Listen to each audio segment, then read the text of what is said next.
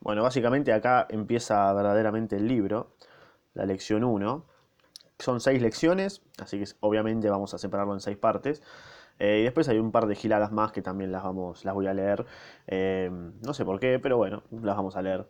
Eh, lección 1, si ya leíste, si ya escuchaste la introducción y la parte anterior que fue como también fue como una media introducción del que, que tenía un padre rico, un padre pobre. Bueno, el padre rico le va a enseñar estas seis lecciones.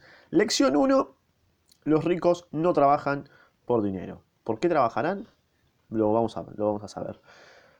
Papá, ¿Puedes decirme cómo volverme rico? Mi padre dejó a un lado el periódico vespertino. ¿eh? Es importante recalcar que era vespertino y no matutino. ¿Por qué quieres volverte rico, la concha de tu madre? Porque la mamá de Jimmy apareció al volante de su nuevo Cadillac. Y ellos se fueron a pasear el fin de semana a su casa en la playa. Jimmy invitó a tres de sus amigos, pero Mike y yo no fuimos invitados, porque somos unos pobres de mierda. Nos dijeron que no nos invitaban porque éramos unos pobres, terribles racistas. A ver, si querés ser rico porque querés tener eso y juntarte con ellos, la verdad que no, tiene nada que ver. ¿Ellos dijeron eso? Preguntó mi padre, incrédulo. Sí, dijeron eso. Respondí herido. Mi padre meneó la cabeza en silencio, empujó sus anteojos sobre su nariz y volvió a leer el periódico. Como que le chupó huevo, ¿viste? Ah, sos un boludo. ¿Por qué te querés juntar con gente así de mierda? Yo me, quejé a la, yo me quedé a la espera de una respuesta. O sea, nunca le dijo nada. Corría el año 1956, yo tenía nueve años de edad, ¿no? Por un capricho del destino yo asistía a la misma escuela pública a la que los ricos enviaban a sus hijos, ¿no? De pedo. El nuestro era un pueblo en una plantación de azúcar. Los gerentes de la plantación y otras personas pudientes del pueblo, como los doctores, los dueños de negocios y los banqueros, enviaban a sus hijos a, esa escuela, del primero al sexto grado. Luego de pasar el sexto grado, sus hijos generalmente eran, eran enviados a escuelas particulares, Dado que mi familia vivía a un lado de la calle de esa escuela, yo asistía a ella. Ah, de, orto estaba ahí, bueno. Si hubiera vivido en la acera de enfrente, hubiera tenido que ir a una escuela diferente, con los hijos de familias como la mía, ¿no? Pobres. Luego del sexto grado, esos niños y yo asistiríamos a la secundaria pública y a la preparatoria pública. No había escuela particular para ellos o para mí. Mi padre finalmente dejó el periódico y me di cuenta de que estaba pensando. Bueno, hijo, comenzó lentamente si querés tener guita, tenés que aprender a hacer guita. ¿Cómo? Para, para, ¿y cómo puedo hacer guita? Preguntó. Bueno, dijo, utiliza la cabeza, me dijo sonriente. Lo que quería decir era, eso es todo lo que voy a decirte. O no sé la respuesta y no me avergüences. O sea, le dijo, mira, no seas pelotudo, es re fácil hacer guita, dale. Usa, usa la cabeza, eso, boludo. Bueno, mira, si no, si vos, si vos querés tener guita para pertenecer a un grupo social, sos un boludo, un boludo. Ya, primero partamos de esa base, ¿no? Si querés tener guita para tener una mejor calidad de vida, ahí está bien, qué sé yo, te banco, no está mal. Pero si querés pertenecer porque ah, quiero ser como el señor Burns, viste que está ahí como en el club de, de, los, de los ricos, bueno, si vas a hacer por eso, sos un boludo. Bueno, se forma una sociedad. A la mañana siguiente le dije a Mike, mi mejor amigo, lo que mi padre me había dicho. Hasta donde sé, Mike y yo éramos los únicos niños pobres en esa escuela, ¿no? Mal ahí. De la misma forma que yo, Mike estaba en esa escuela por un capricho del destino. Pobrecito. Alguien había dibujado una línea para definir el distrito escolar y nosotros terminamos en la escuela de los niños ricos. Nosotros no éramos realmente pobres, pero sentíamos como si lo fuéramos, ¿no? Porque todos los demás eh, tenían guantes de béisbol nuevos, bicicletas nuevas, todo nuevo sin iPhones, todo eso, ¿no? Ya había iPhone en esa época. Mi madre y mi padre nos proporcionaban las cosas básicas, ¿viste? Como la comida, o sea, boludeces, la, vivienda y la ropa. Pero eso era todo, ¿no? O sea, ya si tenés eso sos pobre. ¿Por qué no te haces la concha de tu madre, y la concha de tu vieja? ¿Eh? Eso me parece excelente, está perfecto.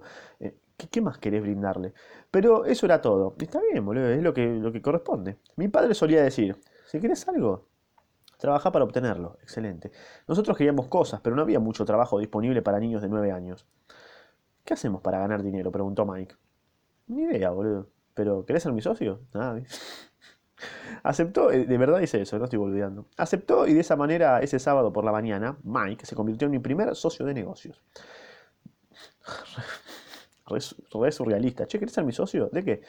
Ah, ni idea, pero ¿querés ser mi socio? Dale, sí, me dirán.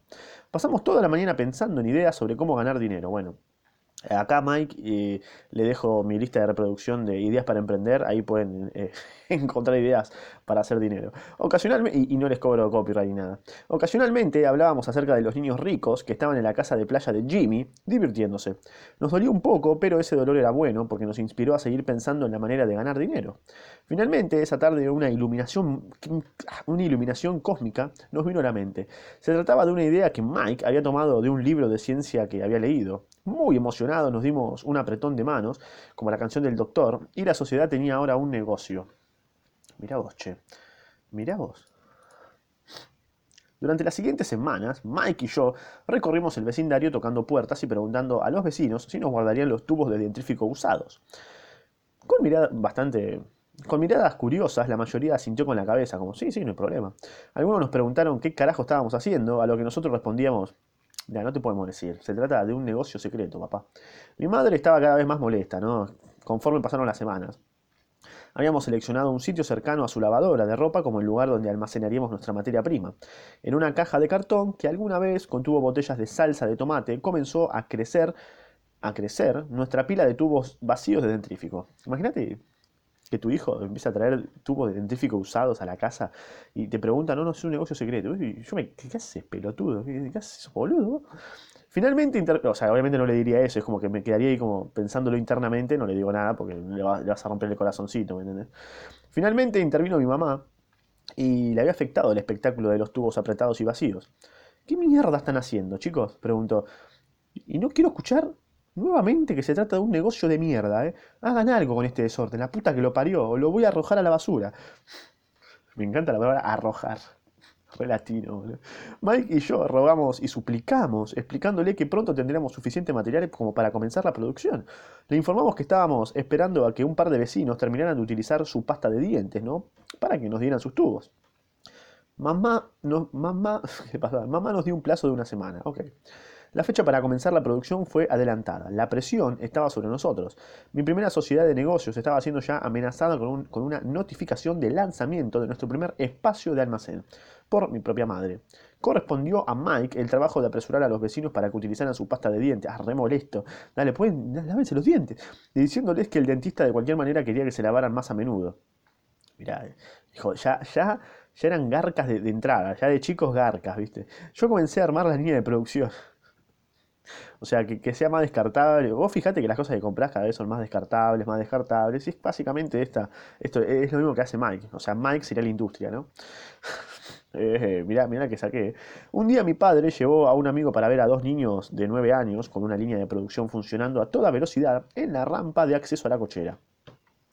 Había polvo blanco por todas partes. Upa, ya se metían en el narcotráfico. En una mesa larga había pequeños recipientes de leche que obtuvimos en la escuela y la parrilla de la familia resplandecía por el fulgor de los trozos de carbón al rojo vivo, pa.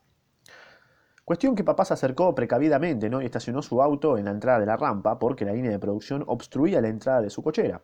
Conforme él y su amigo se acercaron, conforme él y su amigo, me faltan comas esta mierda, se acercaron, pudieron ver una olla de acero colocada sobre el carbón con los tubos de dentrífico derritiéndose. Los tubos estaban hechos de plomo.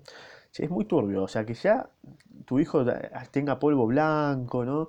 Ya haya tubos de plomo, es como que, eh, amigo, ¿qué te estás haciendo? De manera que una vez removida la pintura colocamos los tubos de la olla de acero, los derretimos hasta hacerlo líquido y ¿Qué hacían, boludo? Tenían nueve años y estaban jugando con fuego. Estaban soldando. ¿Qué, carajo, boludo? Los derretimos hasta hacerlos líquidos y sosteniéndola por las asas vertimos el plomo a través de un pequeño agujero en la parte superior de los cartones de leche. ¿Qué carajo hacían, boludo? Los recipientes de cartón estaban rellenos de yeso. El polvo blanco cocaína is my life, podía verse por todas partes, era el yeso antes de ser mezclado con agua. En mi premura había volcado el saco de yeso y toda el área tenía el aspecto de haber sido golpeada por una tormenta de nieve. Uf, Tony Montana. Los cartones de leche eran los recipientes para los moldes de yeso. Pueden decir qué carajo están haciendo. Mi padre y su amigo observaron mientras vertimos cuidadosamente el plomo derretido a través de un pequeño agujero en la parte superior del cubo de yeso. Che, muchachos, tengan cuidado, dijo mi padre. Yo asentí con la cabeza, así levantar la vista, viste que tipo me chupó un huevo. Finalmente, una vez que terminamos de verter, dejé la olla de acero y sonreí a mi padre. ¿Qué mierda están haciendo, chicos? Nos preguntó con una sonrisa precavida. Mira, pa, estamos haciendo lo que me dijiste que hiciera. Nos vamos a volver ricos, le respondí. Sí, dijo Mike, sonriente y asintiendo con la cabeza. Somos socios. Así con, con sonrisita de garca, ¿viste? ¿Y qué hay en los moldes de yeso? preguntó mi padre. Mirá, le dije, esta, esta debe ser la lista. Esta debe estar, esta, esta debe estar lista. Con un pequeño martillo golpeé ligeramente su cabeza y le afané todo. con un pequeño martillo golpeé ligeramente el, el sello que dividía el cubo en dos. Levanté la mitad superior del molde de yeso y apareció una moneda de plomo. ¡Oh, Dios mío! dijo mi padre. Están acuñando centavos de plomo. Seremos millonarios. Ah, el, padre, el padre decía que estaba bien. Así es, dijo Mike. Estamos haciendo lo que usted nos dijo. Estamos haciendo dinero. Bueno, esto básicamente serían las criptomonedas de esta época, ¿no? Eh, no estaban tan errados eh, Mike y el pelotuito este, y el amigo. Así que las criptomonedas son básicamente eso, pero en internet. El amigo de mi padre se dio la vuelta y soltó una carcajada. mi padre sonrió y sacudió la cabeza. Junto al fuego y a una caja de tubos de dentrífico usados había dos niños pequeños cubiertos de plomo que sonreían de oreja a oreja como unos reverendos pelotudos. Cuestión que nos pidió que dejáramos lo que estábamos haciendo y que nos sentáramos en los peldaños frente a la casa, no para cagarnos bien a palo. Sonriente, mi padre nos explicó el significado de la palabra falsificación. Nuestros sueños se habían desvanecido, ¿viste? ¿Quieres decir que esto es ilegal? preguntó Mike con voz entrecortada. Déjalos, dijo el amigo de mi padre. Es posible que estén desarrollando un talento natural. Mi padre le clavó la mirada. Sí, es ilegal, es ilegal, dijo amablemente mi padre, pero ustedes han mostrado una gran creatividad y originalidad de pensamiento. Sigan trabajando, muchachos, realmente estoy orgulloso de ustedes. Estoy un poco desilusionados. Mike y yo nos sentábamos en silencio cerca de 20 minutos antes de comenzar a limpiar nuestro desorden. El negocio había fracasado, como toda tu vida, el mismo día que inició. Como toda tu vida. Mientras, mientras barría el polvo, miré a Mike y le dije, creo que Jimmy y sus amigos están en lo cierto. Somos unos pobres de mierda. Mi padre estaba marchándose cuando dije eso. Pibes, dijo, ustedes solo son pobres y se rinden. Lo más importante es que hicieron algo. La mayoría de la gente solo habla y sueña con volverse rica. Ustedes han hecho algo, muchachos. Estoy muy orgulloso de ustedes. Lo diré nuevamente. Laburen, no se rindan. Ya, de esas palabras me la meto bien en el orto, ¿eh? Mike y yo nos quedamos. ¿Me, me puede decir cómo hacerme.? Decime en qué laburo, nada más. Mike y yo nos quedamos parados allí en silencio, ¿no? Esas eran palabras muy lindas, la verdad, pero nosotros todavía no sabíamos qué carajo hacer. ¿Y por qué tú no eres rico, papá? Pregunté. Ah, Regil, ¿viste? Che, papá, ¿por qué sos pobre? Muy garca, Y porque escogí ser maestro de escuela, ¿viste, pa? O sea, los maestros de escuela no piensan realmente en volverse ricos. Solamente nos gusta enseñar. Me gustaría ayudarles, pero yo no sé realmente cómo hacer dinero. Igual una terrible hipocresía que un profesor no sea rico. Le, le tenés que o sea, amigo, te está enseñando cosas importantes, te está marcando como persona. Es como la primera, una de las primeras referencias de tu vida a un profesor y le pagan dos mangos, ¿me entendés? Y digo, decir, la puta madre. Obviamente debería estar mejor calificado, ¿no? Pero, concha de tu madre, man. Después hay profesores, o sea, no, no, tolero que haya un profesor de mierda. A vos, profesora de geografía, sí, me acuerdo, me acuerdo de tu, me acuerdo de tu nombre, no lo voy a decir, pero eras una hija de remil puta. Vos, vos merecés ser pobre, ¿eh? Forra. No les miento, boludo. Venía con un cuaderno con, todas las actividades y, o sea, todos los años tenía la misma actividad para el otro curso. O sea, la concha, ¿por qué? ¿Cómo pretendés que salgan? O sea, van a salir todos igual, igual de mogólicos, ¿me entendés? Es increíble. Pero bueno, continúo. Quería hacer este descargo a esta profesora. de puta. Eh, ¿Dónde estaba? Ah, Mike y yo nos dimos la vuelta y continuamos limpiando. Ya sé, dijo mi padre, si ustedes desean aprender a cómo volverse ricos, no me pregunten. hablen con tu padre, Mike.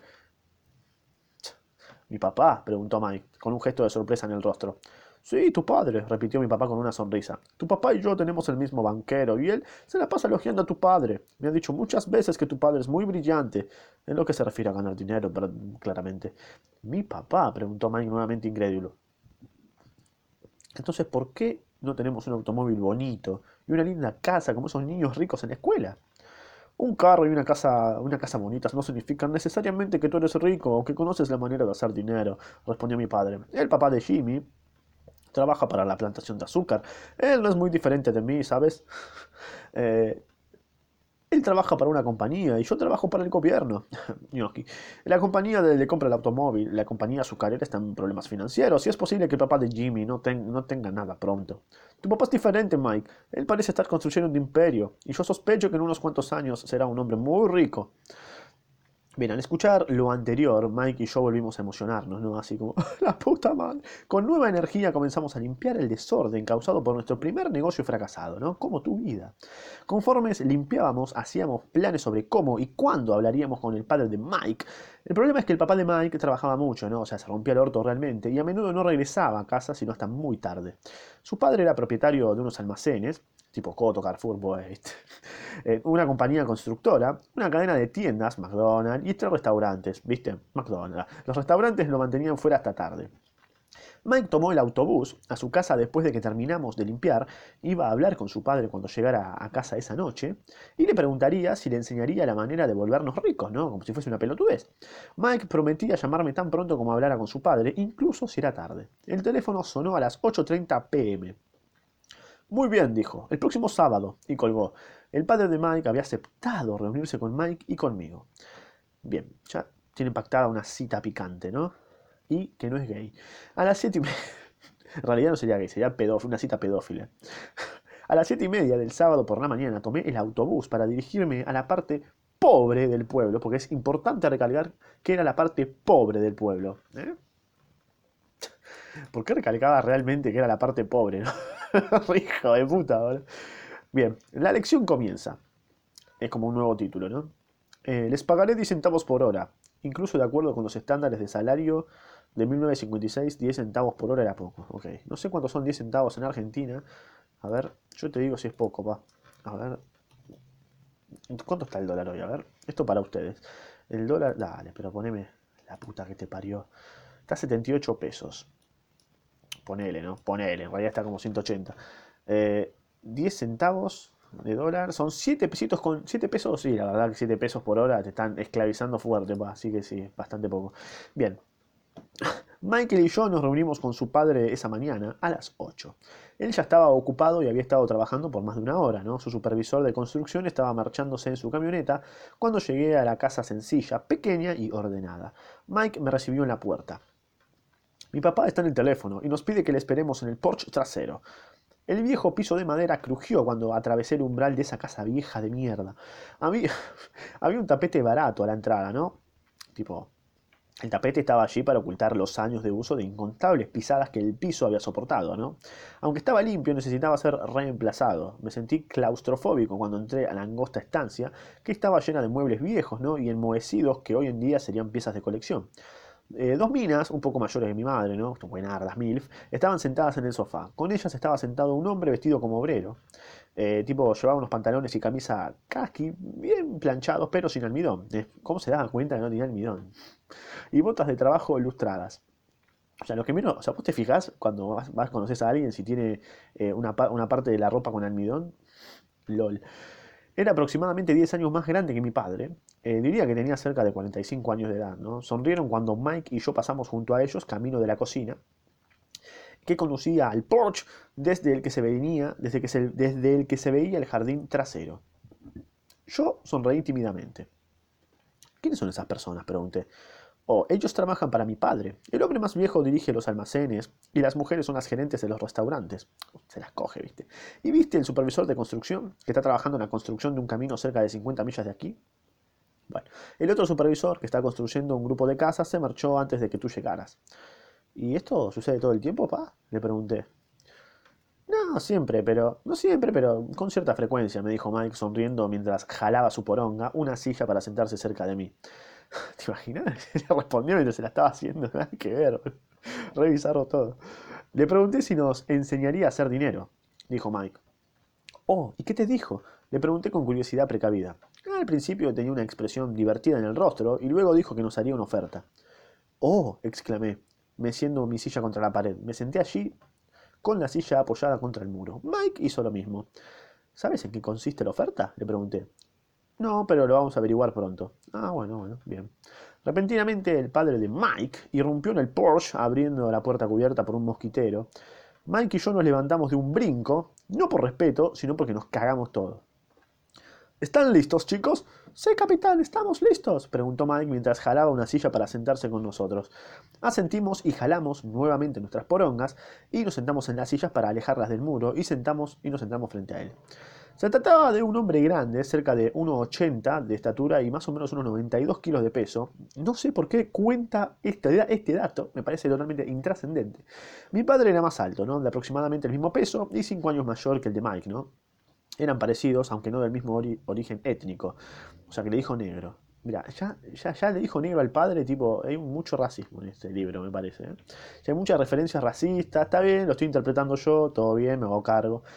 Pero, es posible que tuvieran un... El chabón quería encontrar el punto para mandarlo a la mierda. Es posible que tuvieran una energía similar. Mike dice que ustedes quieren aprender a hacer dinero. ¿Es eso cierto, Robert? Asentí con la cabeza rápidamente, pero ligeramente intimidado. pero ligeramente intimidado. Él tenía mucho poder detrás de sus palabras y su sonrisa. ¿Cómo lo sabe? No sé, porque lo vio por primera vez, pero ya lo sabe. Muy bien. He aquí mi oferta, muchachos. Yo les enseñaré, pero no lo haré de la manera de un salón de clases. Ustedes trabajarán para mí y yo les enseñaré. Si no trabajan para mí, yo no les enseñaré. Puedo enseñarles más rápidamente si trabajan y estaré desperdiciando mi tiempo si ustedes solo quieren sentarse y escuchar. Como hacen en la escuela, ¿no? Pelotudos. Esa es mi oferta. Tómenla o déjenla. Mirá, si me lo decís así, yo agarro y sigo con mi vida normal, pa. ¿Eh? ¿Qué te pensás que sos acá? O sea, obviamente uno, si está en esa situación, yo, por ejemplo, estoy en esa situación y viste quién, quién la chupe, nos revimos. ¿Quién sopa? Que te querés sacar el padrino, pelotudo. Obviamente es un libro y está todo acondicionado como para que digan que sí, claramente, ¿no? Ah, ¿puedo hacer una pregunta antes? Intervine. No. Tómenla o déjenla. Tengo mucho trabajo como para desperdiciar mi tiempo, la concha de su madre. Si no pueden tomar una decisión con firmeza, nunca aprenderán a hacer dinero. ¿por qué no ¿Pero por qué no estás a la puta que te parió, pa? Las oportunidades van y vienen. Una habilidad importante consiste en ser capaz de saber cuándo es necesario tomar decisiones rápidas. Ustedes tienen la oportunidad que pidieron. La escuela comienza o ha terminado en 10 segundos, dijo el padre de Mike con una sonrisa fastidiosa. A mí ya me cae mal, ¿viste? O sea, a mí ya me decís esa. ¿Quién te crees que sos? Nos revimos, nos revimos. Bueno, acepto, dije. Y ya está, ya estás ahí, obviamente. No tenés, no tenés nada mejor que hacer, así que sí, ya fue, acepto. Acepto, dijo Mike.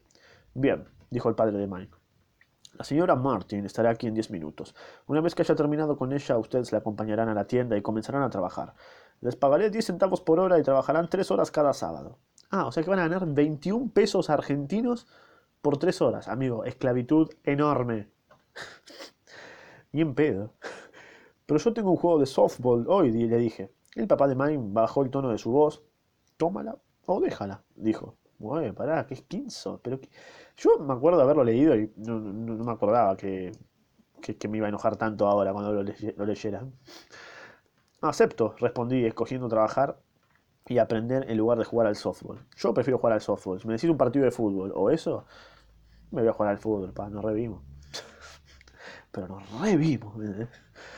No voy a dejar de hacer algo que me gusta por algo que ni siquiera sé qué es y que vos te haces el misterioso. ¿Quién sos, bobo? ¿Quién sos? Te haces el misterioso. Eh, ah, está bien, tenés guita, metétela en el orto, bobo. 30 centavos después. A las, 9, a las 9 horas de una bella mañana de sábado, Mike y yo estábamos trabajando para la señora Martin. Ella era una mujer amable, paciente y milf en sus ratos libres. Siempre dijo que Mike y yo le recordábamos a sus dos hijos que habían crecido y se habían marchado. Y se marchó, aunque era amable, creía en el trabajo duro y nos mantuvo trabajando. Era la encargada de asignar nuestras tareas. Pasamos tres horas quitando latas de las repisas y sacudiendo cada lata con un plumero para quitarle el polvo y luego volviendo a colocarla en orden. Era un trabajo terriblemente aburrido, ¿no? Nos daba una paja tremenda, como tu laburo y tu vida. El padre de Mike, a quien ahora llamo mi padre rico, era dueño de nueve de esas pequeñas tiendas, con grandes estacionamientos. Eran una versión temprana de pequeños supermercados, los 7-Eleven, se trataban de pequeñas tiendas de vecindario donde la gente compraba artículos básicos como leche, pan, mantequilla y cigarrillos. El problema era que aquel, que aquel era Hawái antes de la introducción del aire. ¿Qué? El problema era que aquel era Hawái. Bueno, antes de la introducción del aire acondicionado y las tiendas no podían cerrar sus puertas debido al calor. En lados opuestos de la tienda las puertas debían permanecer totalmente abiertas hacia la calle y al estacionamiento. Cada vez que un automóvil pasaba por la calle o entraba al estacionamiento, el polvo se levantaba y entraba a la tienda, ¿no? O sea, una paja. Por lo tanto, teníamos un empleo en tanto no hubiera aire acondicionado, ¿no? Durante tres semanas, Mike y yo trabajamos bajo las órdenes de la señora Martin durante tres horas. Al mediodía nuestro trabajo estaba terminado y ella dejaba caer tres monedas. Dejaba caer, boludo, pero qué es como si fueran mierda los trataba, ¿viste? Dejaba caer tres monedas de 10 centavos. Tomá, agarra, agarra, perrito. Dejaba caer tres monedas de 10 centavos en nuestras manos. Ahora bien, ah, nuestras manos, está bien, no terminé de leer, listo, listo, está bien. Ahora bien, a la edad de 9 años, a mediados de la década de 1950, 30 centavos no era una cantidad emocionante. No, no, y ahora tampoco, tipo, nunca va a ser una cantidad emocionante 30 centavos de cualquier moneda. Bueno, no sé, si el Bitcoin puede ser un poco emocionante, 30 centavos. Los libros de tiras cómicas costaban 10 centavos. Eh, por lo que yo generalmente gastaba mi dinero en tiras cómicas y me iba a mi casa recontento, claro, está bien, tiras cómicas. Eh, al llegar el miércoles de la cuarta semana yo estaba listo para renunciar. Ah, bien, bien, lo tenía bien decidido. Había aceptado el trabajo solo porque quería aprender a hacer dinero con el papá de Mike y me habían convertido en un esclavo por 10 centavos la hora, sí. Estás en la situación de todo el país argentino. Además de lo anterior, no había visto al papá de Mike desde el primer sábado. Voy a renunciar, le dije a Mike a la hora del almuerzo. Eh, voy a renunciar, le dije a Mike a la hora del almuerzo. Okay. El almuerzo escolar era miserable, ¿viste? La escuela era aburrida y ahora no tenía siquiera mis sábados. Pero bueno, en realidad eran los 30 centavos los que me molestaba. Esta vez Mike sonrió. ¿De qué te reís? Le pregunté con molestia y frustración. Papá dijo que esto iba a ocurrir. ¡Qué hijo de puta! Me pidió que nos reuniéramos con él cuando estuvieras listo para renunciar. ¿Eh? Le pregunté indignado. Ah, lo estaban revoludeando, ¿viste? Lo revoludeaban. ¿Eh?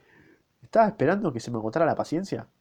Eh, más o menos, dijo Mike. Papá es diferente, ¿viste? Su manera de enseñar es distinta a la de tu papá, que es un boludo.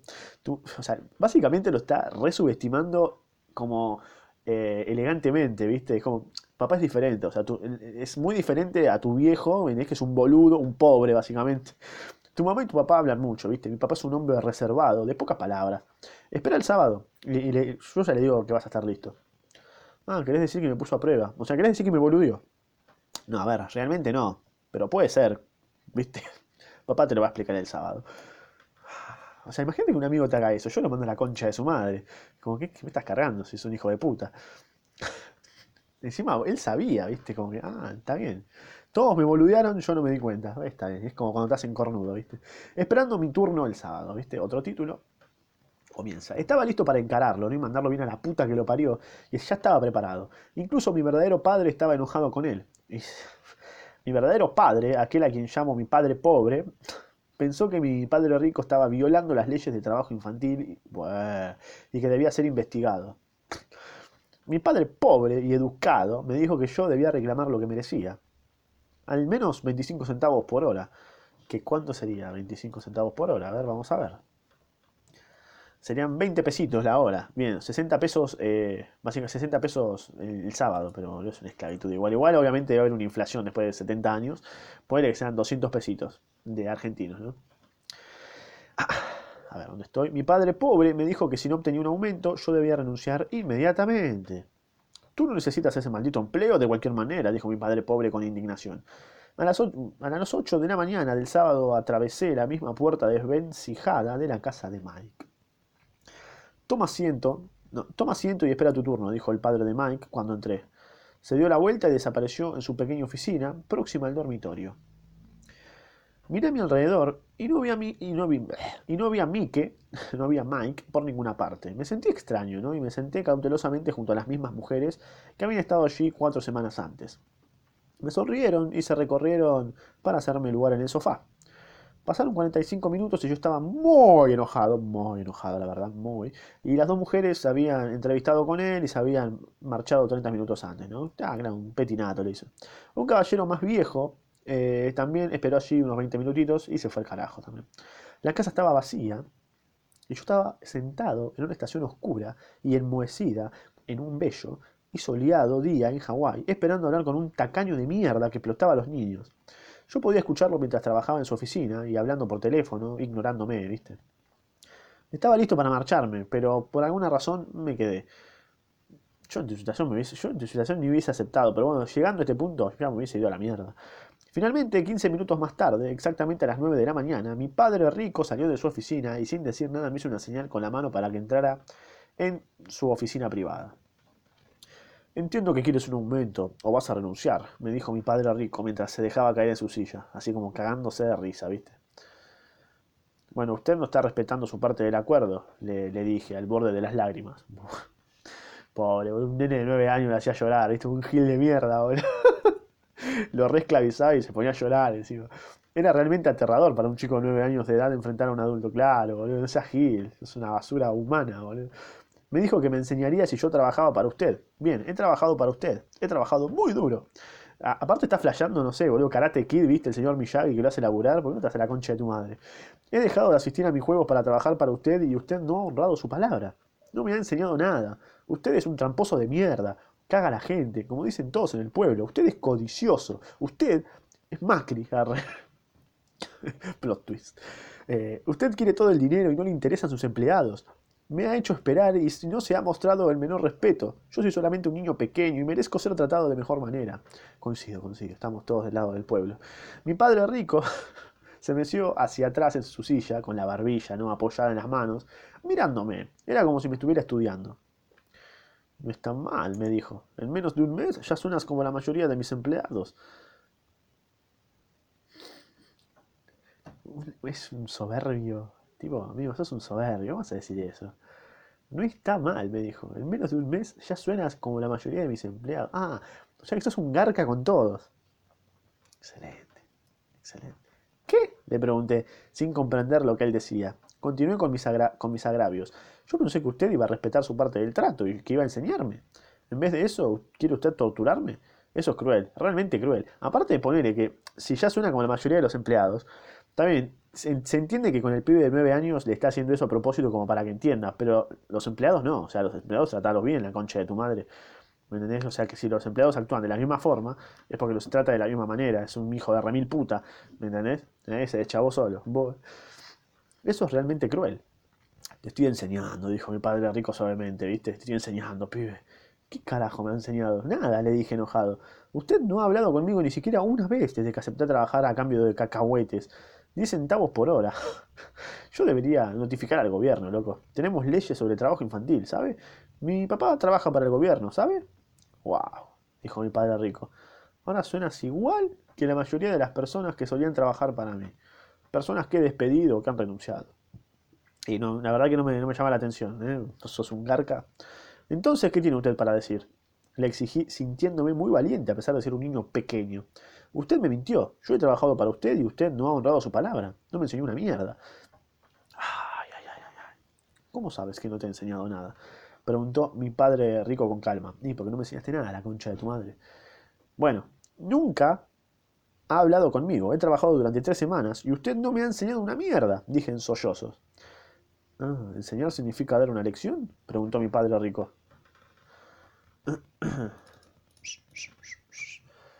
¿Enseñar es, una, dar una lección? Bueno, sí, respondí. Esa es la manera en que te enseñan en la escuela, boludo. Me dijo sonriendo. Pero esa no es la manera en la que. pero esa no es la manera en, en, que la vida te enseña. Y la vida es la mejor maestra. La mayor parte del tiempo la vida no te habla, muchacho. Solo te empuja de un lugar a otro. Con cada empujón te dice, despierta, hay, hay algo que quiero que aprendas. ¿De qué está hablando este hombre? Me pregunté en silencio. ¿Los empujones de la vida quieren decir que la vida me está diciendo algo? Ahora sabía que debía renunciar a mi empleo. Estaba hablando con alguien que debía estar encerrado. o sea, está bien, tiene razón, pero tipo, no, le hagas eso. Eso es un garca. O sea, trata de que la vida no, O sea, vos no seas parte de la vida de mierda de una persona. Porque vos estás como incentivando a la carrera de la rata, básicamente. Eh, si aprendes las lecciones de la vida, te irá bien. Si no, la vida simplemente continuará empujándote de aquí para allá. La gente hace dos cosas. Algunos simplemente se dejan llevar de un lado a otro, otros se enojan y devuelven el empujón. Sin embargo, lo devuelven en contra de su jefe, de su empleo, de su marido, su esposa. Ellos no saben qué, es la vida. Ellos no saben qué es la vida quien los está empujando. Ah, ellos no saben qué es la vida quien los está empujando. Yo no tenía idea de qué carajo quería decir. La vida nos empuja de un lado a otro. Algunos se rinden, otros luchan, unos cuantos aprenden la lección y siguen adelante. Reciben con beneplácito los empujones de la vida. Para esas personas eso significa que necesitan y quieren aprender algo. Aprenden y siguen adelante. La mayoría renuncia, solo unos cuantos, como tú, luchan. Mi padre rico se puso de pie y cerró una ventana de madera decrépita que necesitaba reparación. Si aprendes esta lección, te convertirás en un joven sabio, rico y feliz. Si no la aprendes, pasarás toda tu vida culpando a tu trabajo, muchacho, tu salario bajo o a tu jefe por tus problemas. Vivirás tu vida en espera de un golpe de suerte que resuelva todos tus problemas de dinero. Mi padre rico me observó para constatar que yo estaba escuchando, ¿no? Sus ojos se encontraron con los míos. Nos miramos mientras un torrente de comunicación fluía entre nuestros ojos, ¿no? Finalmente aparté la vista, porque ya medio paja, una vez que había absorbido su último mensaje. Yo sabía que él estaba en lo cierto. No, o sea, acá no cuestioné un carajo. Ah, sí, sí, tenés razón. Sí, obviamente me lo dice él, obvio. Yo, acá en esta situación, lo que yo recomiendo, lo que yo recomiendo, lo que yo haría es cuestionar lo que me está diciendo ese hijo de remil puta. Porque ya me estás haciendo una gilada así como, o sea, me boludeaste, no voy a confiar en vos ya, ¿me entendés? Como que me estás pelotudeando. Entonces, si hay alguien que te pelotudea, yo no puedo confiar en alguien que me está pelotudeando, ¿me entendés? Eh, es como, no sé, algo básico, me parece. Cuestión, que finalmente aparté la vista, porque ya estaba absorbido por su último mensaje, yo sabía que él estaba en lo cierto, yo lo estaba culpando, y era yo quien le había pedido aprender, ¿no? Estaba luchando. Mi padre rico continuó. O si eres la clase de persona que no tiene agallas, que se rinde cada vez que la vida lo empuja. Si eres ese tipo de persona, vivirás toda tu vida jugando a lo seguro, haciendo las cosas correctas, reservando... Ah, no, no, no, está bien. Reservándote para un acontecimiento que nunca ocurrirá. Y luego morirás, siendo un viejo aburrido. Tremendo, ¿no? Tremendo. Me encanta la, cómo te critica descaradamente la persona, increíble, como que vos sos un cagón, ¿viste? Y sos un cagón, ¿viste? Sos un cagón. ¿Vos, vos, vas, a, vos vas siempre a lo seguro? Cagón, sos un boludo. Tendrás muchos amigos que realmente te, te querían porque eras un tipo bueno y trabajador, que pasó su vida jugando a lo seguro, haciendo las cosas correctas. Y sí, eso es lo que vale, creo, ¿no? Pero la verdad es que habrás dejado de manera sumisa que la vida te empujara. Chequeado por la concha de tu vieja, ¿no? chequeado bien por la concha de tu vieja. En lo más profundo estabas aterrorizado ante la idea de correr riesgos. Y sí, viste, porque si no sabías, hay gente, viste, de, muchas formas. Hay gente que le gusta vivir de una forma segura y otros que le gusta el riesgo. Eh, es cuestión de saber el perfil de cada uno, nada más. O sea, no, no está mal que, vos, vas a lo seguro. No está mal, pa, está todo bien, excelente. Eh, hay gente que te va a creer así y listo, es lo que importa. Realmente deseabas ganar, pero el miedo a perder era más grande que la emoción de ganar. Y no está mal, pa, no está mal. Es como que bardees a un homosexual. O sea, ¿por qué? muy adentro, tú, y solo tú, sabrás que no te atreviste. Elegiste jugar a lo seguro. O sea, básicamente lo está bardeando por ser un cagón, ¿viste? O sea, por tener un laburo, ¿viste? Podría estudiar. LOL. Lolazo. Eh qué sé yo. Nuestros ojos volvieron a encontrarse y durante 10 segundos nos miramos y solo apartamos la vista una vez que el mensaje había sido recibido. ¿Usted me ha estado empujando de un lado a otro? Algunas personas podrían decir eso, dijo mi padre rico mientras sonreía. Yo diría que solo te di a probar el sabor de la vida, ¿viste? Garca. ¿Qué sabor de la vida? le pregunté, todavía enojado, pero ahora intrigado, incluso listo para aprender. Ustedes dos fueron las primeras personas que me han pedido que les enseñe cómo hacer dinero. Tengo más de 150 empleados y ni uno solo de ellos me ha preguntado lo que sé sobre el dinero. Y no, boludo, o sea, es como que es raro, boludo. Vas a alguien y decís, che, ¿me enseñas a hacer guita? Es como que no va a pasar así. Me han pedido un empleo y un cheque por su salario, pero nunca que les enseñe sobre el dinero. Y que no es una charla muy natural, que digamos. De manera que la mayoría pasará los mejores años de su vida trabajando por dinero, sin comprender realmente por qué trabajan. Me senté a escuchar con atención. Así que cuando Mike me dijo que tú querías aprender cómo hacer dinero, decidí diseñar un curso parecido a la vida real. Yo podría hablar hasta quedarme sin aliento, pero tú nunca escucharías una mierda. De manera que decidí dejar que la vida te diera un empujón para que tú pudieras escucharme. Por eso es que te he pagado solo 10 centavos. Básicamente, lo boludió. Entonces, ¿cuál es la lección que he aprendido al trabajar por solo 10 centavos por hora? Le pregunté. ¿Que usted es un tacaño y que explota a sus trabajadores? Claro, claro, exactamente lo que estamos pensando todos mientras estamos escuchando y mientras yo estoy leyendo. Mi padre rico se meció en la silla y se rió a carcajadas. ¡Qué boludo! Finalmente, cuando dejó de reírse, dijo: Ay, ay, ay, sería mejor que cambiaras de opinión. Deja de culparme y de pensar que yo soy el problema. Si consideras que yo soy el problema, entonces debes cambiarme. No, no, eh, nada que ver. Agar, agarrás y te vas. Corta. Si te das cuenta de que tú eres el problema, entonces debes. Acá no es cuestión de que quién tiene el problema, ¿me entendés? Es de seguir. O sea, el problema no lo tiene el pibe, el problema no lo tenés vos, porque vos sos un garca, está bien. Si querés ser garca, bien, bien ahí por vos. Cuestión de que el pibe tiene que agarrar y decir, ¿sabes qué? Sos un hijo de puta, nos vimos. Y ya está, sin rencor, y seguimos adelante, lo aceptamos y ya está, listo. Eh, vos sos un garca, está todo bien, ¿qué quiere que te diga? No revimos, ni te quejes. Si te das cuenta de que tú eres el problema y el pibe no es el problema, entonces debes cambiar, aprender algo y hacerte más sabio. La mayoría de la gente quiere que todos los demás cambien, excepto ellos mismos. Déjame decirte, es más fácil que tú cambies a que cambien los demás. Ok. No comprendo, le dije. No me culpes por tus problemas, dijo mi padre rico, cada vez más impaciente. Pero usted solo me pagó 10 centavos. Entonces, ¿qué has aprendido? preguntó mi padre rico sonriente. Que usted es un tacaño, dije con una sonrisa burlona. Y sí, es la verdad que un rata. ¿Ves? Piensas que yo soy el problema, dijo mi padre rico. Pero lo es. Bien, mantén esa actitud y no habrás aprendido nada. ¿Qué opciones tienes? Me voy. Bueno, si no me pagas más o me muestra más respeto y me enseña, renunciaré. Bien dicho, dijo mi padre rico. Y eso es exactamente lo que la mayoría de la gente hace. Y está bien. ¿Cuál es el problema? ¿Cuál es entonces, ¿cuál es el, chiste? Renuncian y se van a buscar otro empleo, una mejor oportunidad y un salario más alto, pensando realmente que el nuevo empleo o el mejor salario va a resolver el problema. En la mayoría de los casos no es así. Entonces, ¿qué problema? Entonces, ¿qué, entonces, ¿qué, ¿qué resolverá el problema? Pregunté. ¿Aceptar esos miserables 10 centavos por hora y sonreír? Mi padre rico sonrió. Eso es lo que hacen otras personas, ¿no? Aceptar la paga a sabiendas de que ellos y sus familias pasarán problemas financieros, pero eso es todo lo que hacen. Esperar a que llegue un aumento pensando que más dinero va a resolver el problema. La mayoría simplemente lo acepta y algunos buscan un segundo empleo y trabajan más duro, pero nuevamente aceptan una pequeña paga. Me senté con. Me, encanta, me encanta porque, tipo. El chabón es un rata. o sea, el chabón lo mira como un costo y te manipula de que el problema no es él. ¿me entendés? Lo manipula al, chabón como diciendo: Mira, el problema no soy yo, acá el problema sos vos, ¿me entendés? Porque vos, vos sos el boludo que acepta. Un garca, un garca. Acá el problema no soy yo, ¿me entendés? Yo te quiero pagar 10 centavos, listo, vos, que, vos hacete cargo, ¿me entendés? vos lo aceptás, sos un boludo, no lo aceptás, y ahí es lo que hacen todos. Es un garca, ¿viste? Lo re manipula, boludo. Terrible manipulador. O sea, tanto es pedir un, salario digno, nada más. O sea, le está pidiendo un salario digno por trabajar, ¿no? El chabón va lo seguro y quiere estar tranquilo, ¿me? Con su vida. no quiere me quiere hacer guita, estar tranca, ¿me? Me senté contemplando el suelo y comencé a comprender la lección que me daba mi padre rico. Podía sentir el sabor de la vida, finalmente levanté la vista y repetí la pregunta. Entonces, ¿qué mierda resolverá el problema? Esto, me dijo dándome unos golpecitos suaves en la cabeza, lo que tienes entre los oídos. Ah, la cabeza, bien. Fue en ese momento que mi padre rico compartió conmigo el punto de vista fundamental que lo separaba de sus empleados y de mi padre pobre, y que lo condujo eventualmente a convertirse en uno de los hombres más ricos de Hawái, ¿no?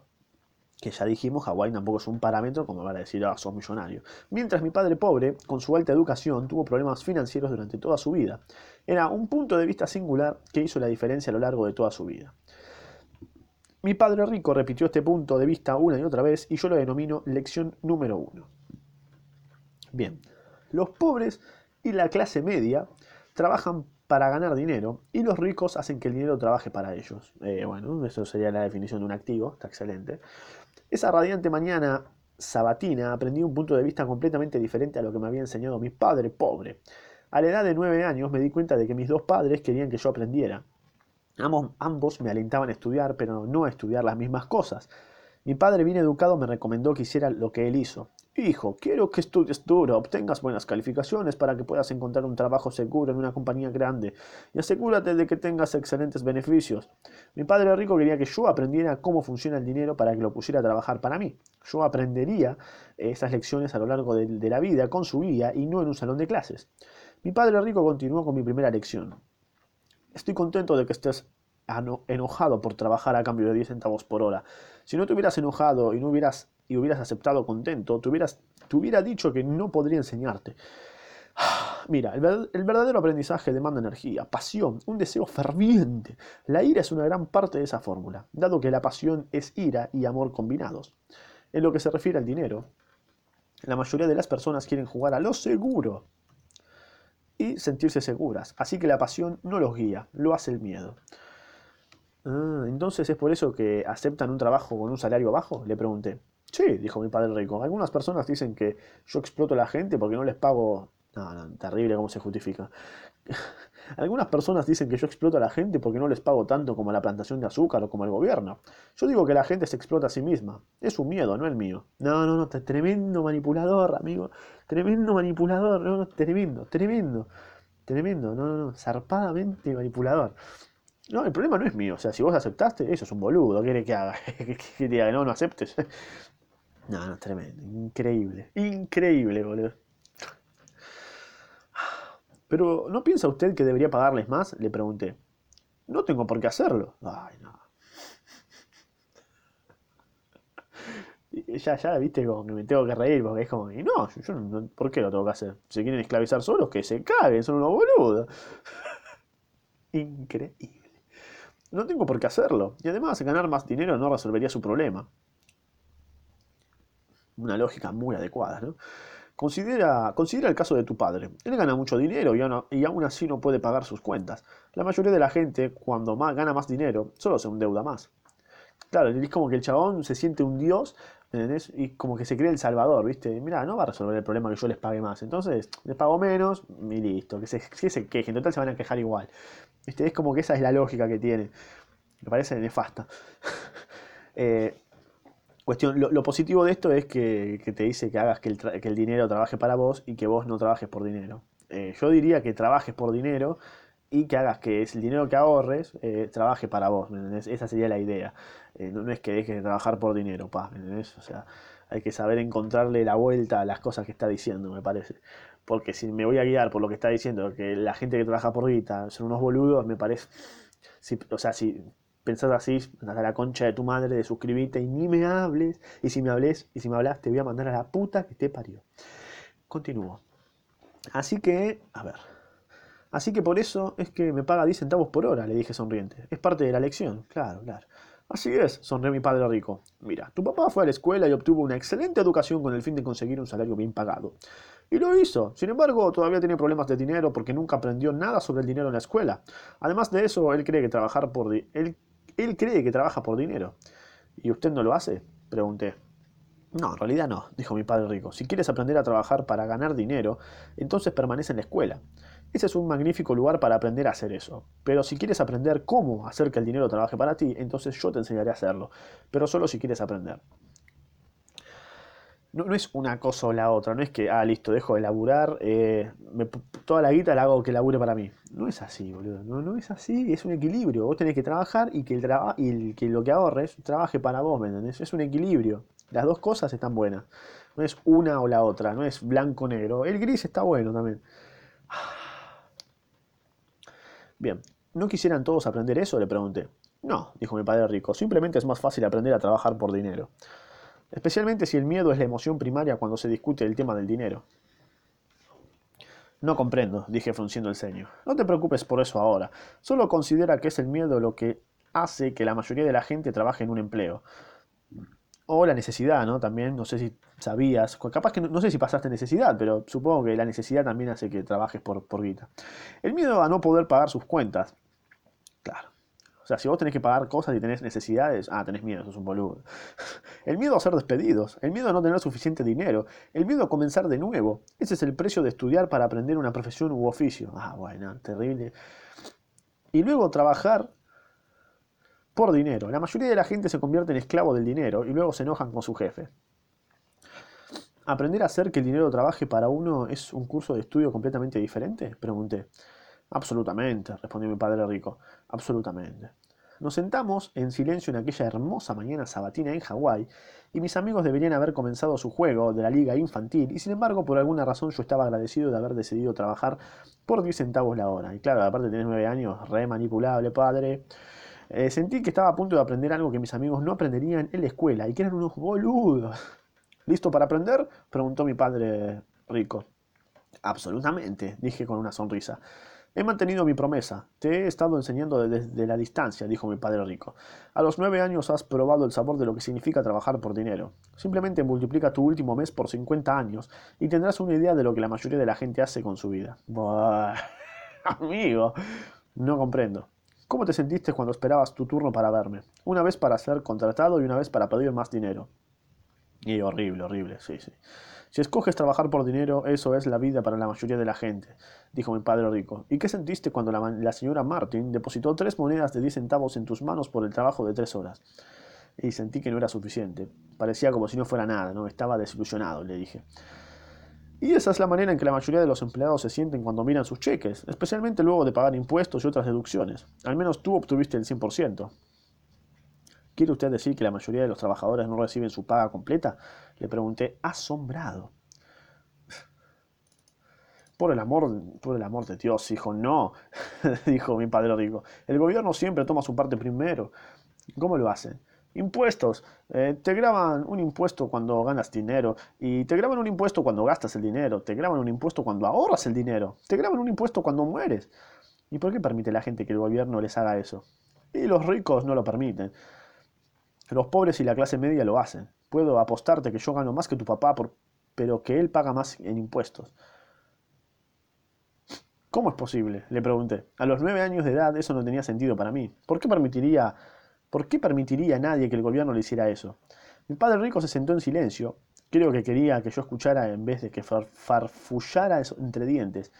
Finalmente me calmé eh, y no me gustaba lo que estaba escuchando, ¿no? Sabía que mi padre se quejaba constantemente sobre lo mucho que pagaba en impuestos, pero no hacía nada al respecto. ¿Lo estaba empujando la vida de un lado a otro? Mi padre rico se balanceó suave y silenciosamente en su asiento mirándome simplemente. ¿Listo para aprender? preguntó. Asentí con la cabeza lentamente. Como dije, hay mucho que aprender. El aprendizaje sobre la manera de hacer que el dinero trabaje para ti es una materia de estudio para toda la vida. La mayoría de la gente asiste a la universidad durante cuatro años y su educación termina. Yo sé de antemano que mi estudio del dinero continuará a lo largo de mi vida, simplemente porque mientras más descubro, más me doy cuenta de que, de que necesito saber acá, acá bancamos, acá banco, no siempre, o sea, aunque, aunque exista gente que me caiga mal, se puede aprender igualmente. La mayor parte de las personas nunca estudian ese tema. Van al trabajo, obtienen sus cheques, hacen su balance personal y hasta ahí, ¿viste? Además de lo anterior, se preguntan por qué tienen problemas de dinero. A continuación, piensan que con más dinero resolverían el problema. Pocos se dan cuenta de que es su falta de educación financiera lo que constituye el problema. Ah, de manera que mi viejo tiene problemas de impuestos porque no comprende el dinero, le pregunté confundido. Mira, los impuestos son solo una pequeña sección del aprendizaje sobre la manera de hacer que el dinero trabaje para ti. Hoy yo solo quería saber si todavía tienes la pasión para aprender sobre el dinero. La mayoría de la gente no la tiene. Van a la escuela, aprenden una profesión. Y está bien, porque les chupo huevo. ¿Me entendés por eso? No la tiene, porque les chupa un huevo la guita. Y se quejan, pero bueno, qué sé yo, boludo. Les chupa un huevo y son felices sin guita. Hay gente que es feliz sin guita, entendelo, La mayoría de la gente no la tiene. Van a la escuela, aprenden una profesión, se divierten en su trabajo y ganan mucho dinero. Un día se despiertan con grandes problemas de dinero y a partir de entonces no pueden dejar de trabajar. Ese es el precio de solo saber cómo trabajar por el dinero en vez de estudiar cómo hacer que el dinero trabaje para uno. ¿Así que todavía tienes la pasión por aprender? me preguntó mi padre rico. Asentí. Bien, ahora vuelve al trabajo. Esta vez no te pagaré nada. si ahí no te das cuenta que es un hijo de puta. Dale. ¿Qué? Le pregunté asombrado. ¿Me escuchaste? Nada. Trabajarás las mismas tres horas cada sábado, pero esta vez no te pagaré ni diez centavos por hora. ¿Dijiste que querías aprender a no trabajar por dinero? Bueno, así que no voy a pagarte nada. Lógico, o sea, lógico, ¿no? Está bien, qué sé yo. Estoy siendo sarcástico. Yo no podía creer lo que estaba escuchando, no, yo tampoco. Ya, he tenido esta conversación con Mike. Él ya estaba trabajando, desempolvando y colocando latas sin cobrar. Es mejor que te apresures y regreses al trabajo. Pero esto no es justo. Usted debe pagarme algo. Sos un hijo de puta, guacho. Dijiste que querías aprender. Si no aprendes esto ahora, crecerás para parecerte a las dos mujeres y al hombre más viejo que estaban sentados en mi estancia. Ah, encima, encima habla mal de los que laboran para él. Ah, no, un gil, pero un gil pero allá arriba, o sea, está todo bien, me puedes enseñar cosas excelentes sobre la guita, pero que seas un gil, Primero hay que saber si vos sos buena persona o mala persona. Si sos un hijo de puta, si sos un gil de mierda, me chupa un huevo todo el resto, ¿me entendés? Todo un huevo me chupa el resto. Tienes que ser buena persona. Y acá te das cuenta de que es un gil. Eh, y al hombre más viejo que estaban sentados en mi estancia, trabajando por dinero y con la esperanza de que no los despida. que tengo poder. O como tu padre, ¿no? Que es un boludo, ganando mucho dinero solo para terminar endeudado hasta las orejas, con la esperanza de que con más dinero resolverá el problema. Pero es un boludo. Si eso es lo que deseas, volveré a nuestro trato original de 10 centavos por hora. O bien puedes hacer lo que la mayoría de la gente hace, ¿no? Quejarse de que no reciben suficiente pago, renunciar y buscar otro empleo. Sí, señor. El chabón, viste, era re de puta. ¿Pero qué hago? Pregunté. Mi padre rico me dio un suave golpecito en la cabeza, como anda boludito.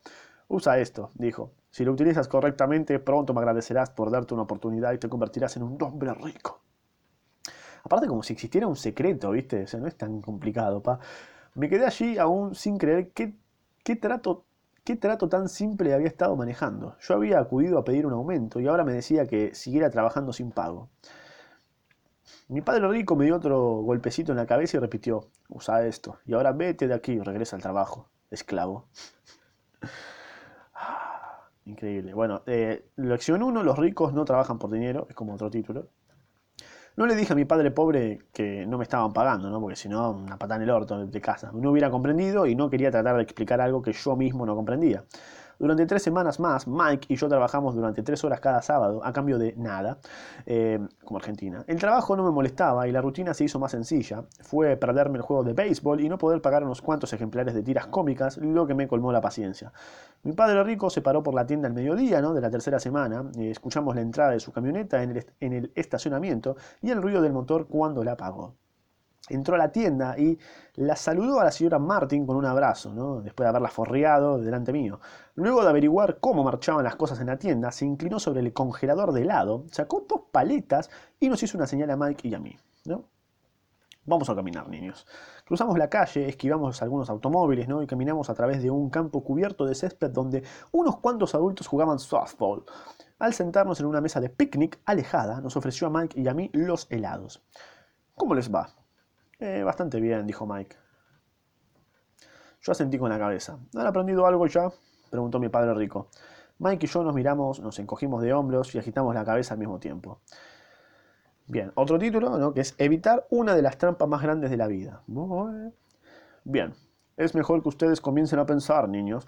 Están contemplando una de las lecciones más importantes de la vida. Si aprenden la lección, disfrutarán de una vida plena de libertad y seguridad. Si no aprenden la lección, terminarán como la señora Martin y la mayoría de las personas que juegan al softball en este parque, ¿no? Unos boludos pobres. Ellos trabajan muy duro a cambio de poco dinero se aferran a la ilusión de la seguridad en el empleo, esperan con ilusión sus tres semanas de vacaciones cada año y una miserable pensión tras 45 años de trabajo. Si eso les entusiasma, les daré un aumento a 25 centavos por hora. Ah, bueno, bien, yo agarro. Pero esas son personas buenas y trabajadoras, claro. ¿Se está usted burlando de ellas? Le pregunté. Claro, yo pienso lo mismo. está cagando de risa de ellos, es un hijo de puta. Una sonrisa apareció en el, otro, en el rostro del padre rico. Ah, la señora Martin es como una madre para mí. Yo nunca sería tan cruel. Es posible que suene cruel porque estoy haciendo mi mejor esfuerzo para señalarles algo a ustedes dos. Quiero expandir sus puntos de vista, de manera que puedan ver una cosa. Se trata de algo que la mayoría de las personas nunca tienen la ventaja de ver, debido a que su visión es demasiado estrecha. La mayoría de las personas no perciben la trampa en que se encuentran. Mike y yo nos sentamos sin estar seguros de su mensaje, ¿no? Y sonaba cruel, y sin embargo podíamos sentir que trataba desesperadamente de que aprendiéramos algo.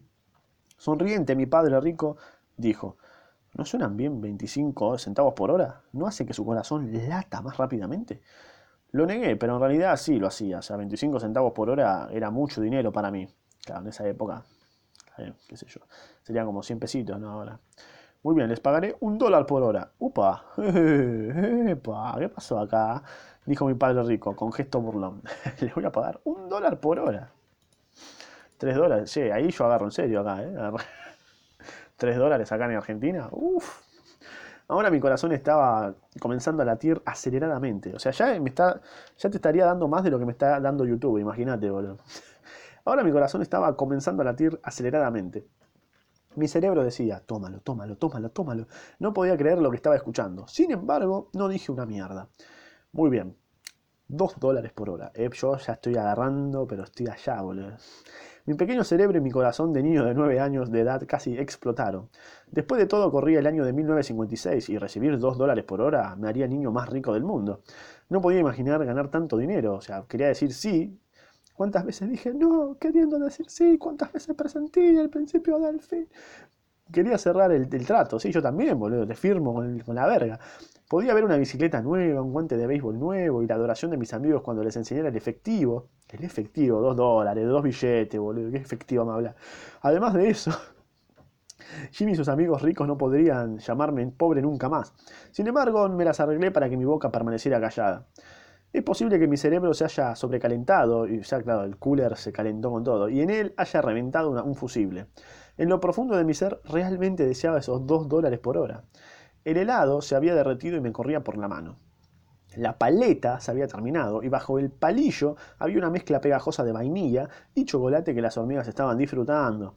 Mi padre rico miraba a los dos niños que lo observaban con los ojos bien abiertos y los cerebros vacíos. Él sabía que nos estaba poniendo a prueba, sabía que había una parte de nuestras emociones que querían aceptar la propuesta, sabía que el alma de cada ser humano tiene un punto débil, lleno de necesidades, que puede ser comprado y sabía que el alma de cada ser humano también tenía una parte fuerte y decidida que nunca podía ser comprada. Era solo cuestión de saber cuál era más poderosa. Había puesto a prueba miles de almas a lo largo de su vida, y él ponía a prueba las almas cada vez que entrevistaba a alguien para un empleo. Muy bien. 5 dólares por hora. Ah. Picado, picado, picado. Repentinamente se produjo un silencio en mi interior. Yo agarro en serio, ¿eh? Tipo 5 dólares por hora. Por 3 horas, 15 dólares. ¿Sabes cómo agarro? Ya te está pagando más que un sueldo básico acá en Argentina, imagínate. Repentinamente se produjo un silencio en mi interior, algo había cambiado, la oferta era demasiado grande y se había vuelto ridícula. Sí, ya era como... No había muchos adultos que ganaran más de 5 dólares por hora en 1956, claro. La tentación desapareció y se produjo la calma. Ya como que, ah, no, para, este es un volumen, este me está pelotudo. Es como que me ofrezcan a mí, no sé, boludo, 4 mil dólares por, por hora. Es como, nada, está cargando, es imposible. Lentamente volteé a mirar a la izquierda para ver a Mike. Él me miró. En la parte débil, la parte débil y necesitada de mi alma estaba en silencio. La que no tenía precio se apoderó de mí. Claramente, ¿no? Se produjo una calma y una certeza sobre el dinero en mi cerebro y en mi alma. Yo sabía que Mike también había alcanzado ese punto. Bien, dijo suavemente mi padre rico, la mayoría de las personas tienen, una, tienen un precio, y tienen un precio debido a las emociones humanas llamadas miedo y codicia. En primer lugar, el miedo a quedarnos sin dinero nos motiva a trabajar duro, y una vez que recibimos nuestro cheque, la codicia y el deseo nos hace pensar en todas las cosas maravillosas que el dinero puede comprar. De esa manera se establece un patrón. ¿Qué patrón? pregunté. El patrón de levantarse, ir a trabajar, pagar las cuentas, levantarse, ir a trabajar, pagar las cuentas, levantarse, ir a trabajar, pagar las cuentas. La vida, viste, rutina. Sus vidas son guiadas para siempre por dos emociones, el miedo y la codicia. Si les ofrecen más dinero, ellos continúan el ciclo e incrementan sus gastos. A eso le llamo la carrera de la rata. ¿Y che, hay otra manera? preguntó Mike. Sí, dijo suavemente mi padre rico, pero solo unas cuantas personas la encuentran. ¿Y cuál es esa manera? Eso es lo que espero que ustedes descubran mientras trabajan y estudian conmigo. Esta es la razón por la que eliminé toda forma de pago.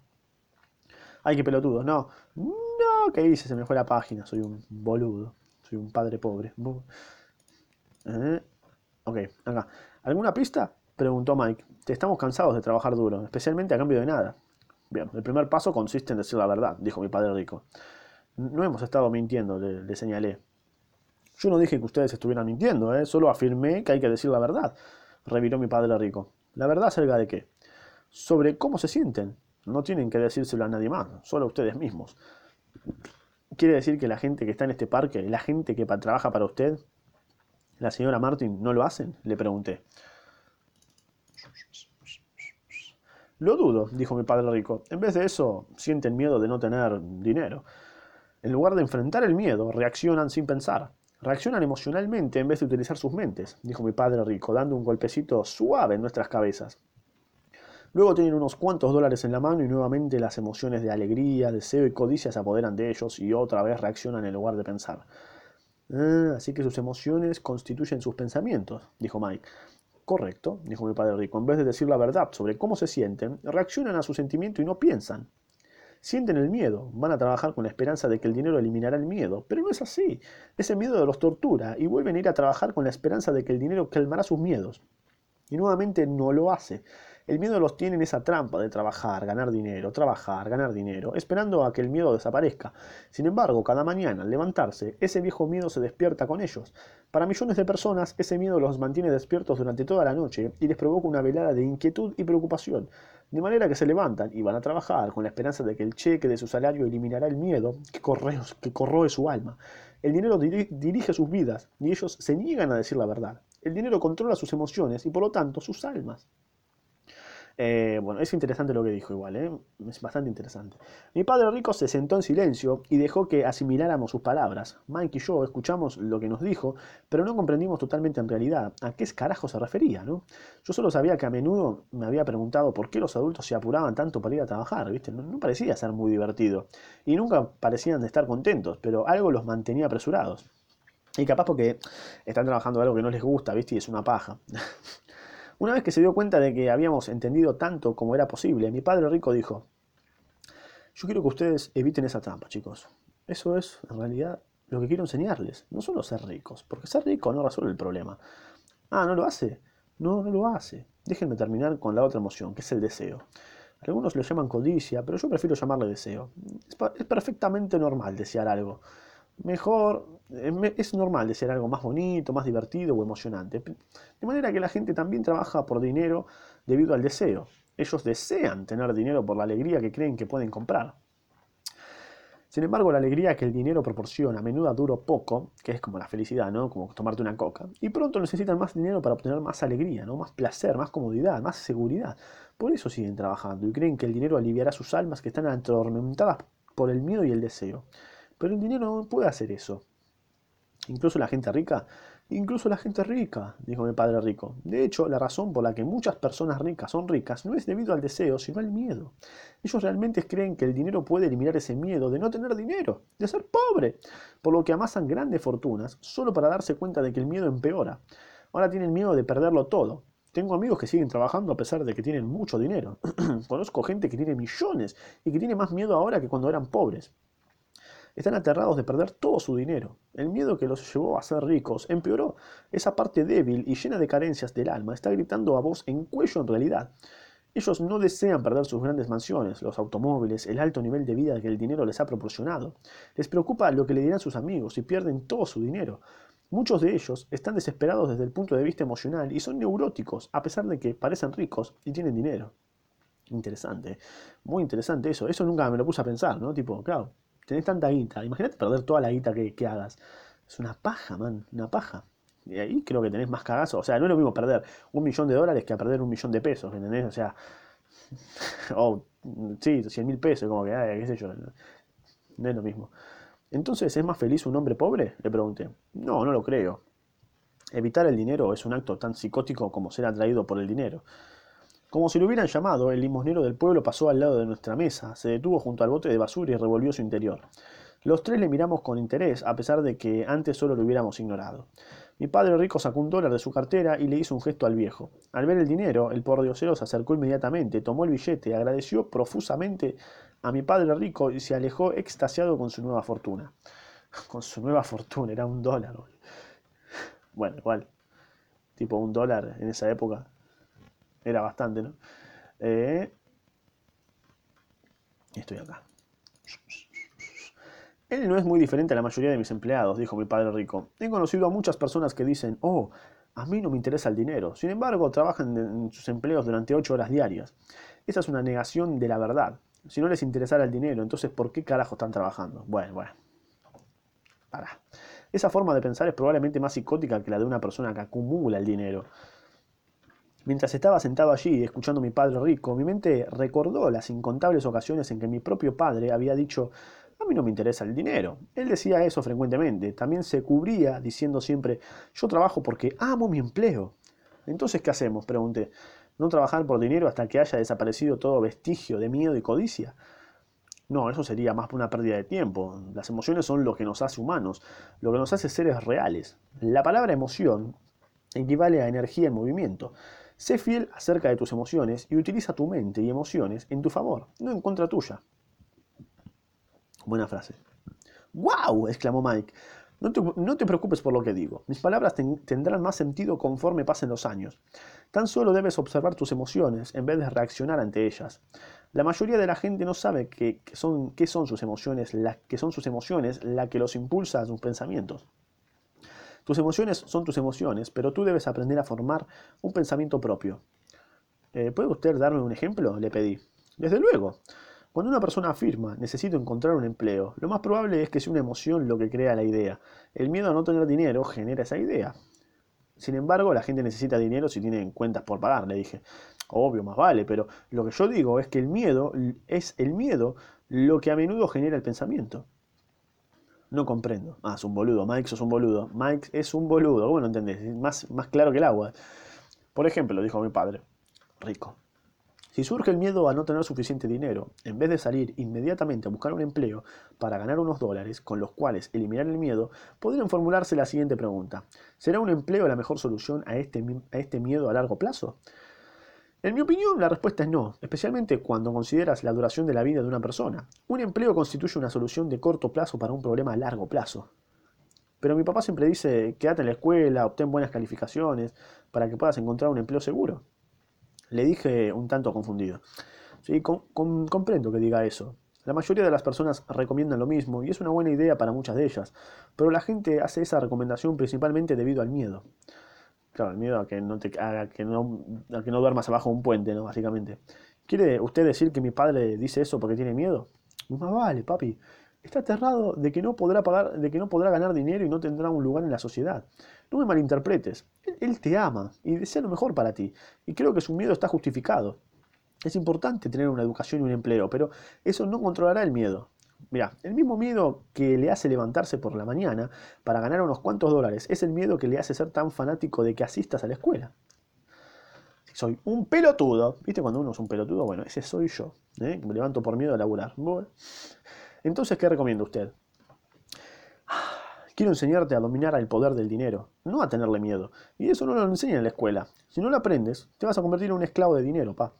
Finalmente comencé a comprender, sí, yo también, acá es como que empecé a comprender. Él quería que ampliáramos nuestra visión, que fuéramos capaces de ver que las, lo que la señora Martin no podía ver, lo que sus empleados no podían ver. Igual lo trató para el orto a nosotros, es medio gil, ¿no? Pero entendemos a lo que va. Pero para mí sigue siendo un gil. Eh, lo que sus empleados no podían ver, ni siquiera mi padre. Utilizó ejemplos que entonces sonaron crueles, pero yo nunca los he olvidado. Mi visión se expandió ese día y pude comenzar a ver la trampa que espera la mayoría de las personas. Mira, todos somos empleados en última instancia. Simplemente trabajamos en niveles diferentes. Yo solo deseo que ustedes tengan la oportunidad de evitar la trampa. La trampa es causada por esas dos emociones, miedo y codicia. Ok. Utilícenlas en su favor, no en su contra. Eso es lo que quiero enseñarles. Aprovechense de las circunstancias. No estoy interesado en enseñarles cómo hacer una montaña de dinero. Eso no controlará ni el miedo ni el deseo. Si no logras controlar el miedo y el deseo y te vuelves rico, serás solamente un esclavo bien pagado. Entonces, ¿cómo evitamos la trampa? Le pregunté. Mira, la principal causa de la pobreza o de las dificultades financieras es el miedo y la ignorancia, no la economía o el gobierno de los ricos. Es un miedo e ignorancia autoinfligidos lo que mantiene atrapada a la gente. Así que ustedes vayan a la escuela y obtengan sus títulos universitarios. Yo les enseñaré cómo mantenerse fuera de la trampa. Las piezas de rompecabezas estaban apareciendo. Mi padre, bien educado, recibió una gran instrucción e hizo una gran carrera, pero la escuela no le enseñó cómo manejar el dinero o sus miedos. Me quedó claro que yo podía aprender cosas diferentes e importantes de mis dos padres. Has estado hablando acerca del miedo a no tener dinero. Pero ¿cómo afecta a nuestro pensamiento el deseo de, no, de tener dinero? preguntó Mike. ¿Cómo se sintieron cuando los tenté con un aumento de sueldo? ¿Notaron cómo crecía su deseo? Lo aceptamos. Bueno, al no ceder ante sus emociones, fueron capaces de retrasar sus reacciones y pensar. Eso es lo más importante. Siempre tendremos emociones de miedo y codicia. A partir de ahora, es muy importante que ustedes utilicen sus emociones para su ventaja y para largo plazo, y no simplemente dejar que sus emociones los controlen al controlar su pensamiento. La mayoría de las personas utilizan el miedo y la codicia en contra de sí mismas. Ese es el principio de la ignorancia. La mayor parte de las personas pasan sus vidas persiguiendo el cheque del salario, el aumento del sueldo y la seguridad en el empleo debido a sus emociones de deseo y miedo, sin realmente cuestionarse a dónde los conduce sus pensamientos controlados por las emociones. Es como la imagen de un burro que jala una carreta con su dueño balanceando, una zanahoria frente a su nariz. Ah, eso me acuerdo, sí. El propietario del burro puede ir a donde quiere ir, pero el burro está persiguiendo una ilusión. Mañana solo habrá otra zanahoria para el burro. Sí, eso me acuerdo. Ese ejemplo me lo acordaba. ¿Quieres decir que cuando comencé a imaginar un nuevo guante de béisbol, dulces y juguetes, eso era como la zanahoria para el burro? preguntó Mike. Sí, y conforme te haces más viejo, tus juguetes se vuelven más caros, un nuevo coche, un yate y una gran casa para impresionar a tus amigos, dijo mi padre rico con una sonrisa. Ah, el miedo te hace salir por la puerta y el deseo te llama. Te seduce para que te acerques a las rocas. Esa es la trampa. Entonces, ¿cuál es la respuesta? preguntó Mike. Lo que intensifica el miedo y el deseo es la ignorancia. Esa es la razón por la que las personas con mucho dinero a menudo tienen más miedo conforme se hacen más ricas. El dinero es la zanahoria, la ilusión. Si el burro pudiera ver la totalidad de la imagen, posiblemente volvería a pensar la opción de perseguir la zanahoria. Ok, para. El dinero es la zanahoria y la ilusión. Si el burro pudiera ver la totalidad de la imagen, claro, si pudiera ver que hay un boludo ahí poniéndole la zanahoria, posiblemente volvería a pensar la opción de perseguir la zanahoria. Claro, como que se quedaría quieto. Mi padre rico explicó a continuación que la vida humana es una lucha entre la ignorancia y la iluminación. Explicó que una vez que una persona deja de buscar información y conocimiento de sí mismo, la ignorancia se apodera de ella. Esa lucha es una decisión momento a momento, aprender para abrir o cerrarla, propia, o cerrarla propiamente. Claro, o aprendes o te cogen, básicamente. para, corta, o sea, si te cogen, listo, estás cerrando tu mente, ya está. Eh, Mira, la escuela es muy, muy importante. Vas a la escuela a aprender una habilidad o profesión y de esa manera convertirte en un miembro que aporte algo a la sociedad. Cada cultura necesita maestros, doctores, artistas, cocineros, hombres de negocios, oficiales de policía, bomberos, soldados, boludos que hagan podcast. Las escuelas lo capacitan con el fin de que nuestra cultura crezca y florezca. Desafortunadamente, para muchas personas la escuela es el fin y no el principio.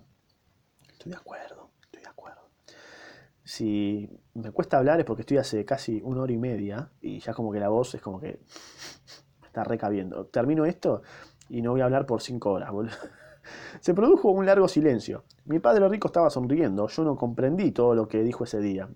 Y también es bastante impactante lo que te está diciendo, ¿no? Pero como la mayoría de los grandes maestros, cuyas palabras continúan enseñándonos durante años, a menudo mucho después de que se han ido, sus palabras todavía me acompañan al día de hoy grande, ahora. He sido un poco cruel el día de hoy, dijo mi padre rico. Sí, sí, bueno, por lo menos lo acepta. Cruel por una razón. Yo quiero que ustedes recuerden siempre esta conversación. Quiero que siempre piensen en la señora Martin.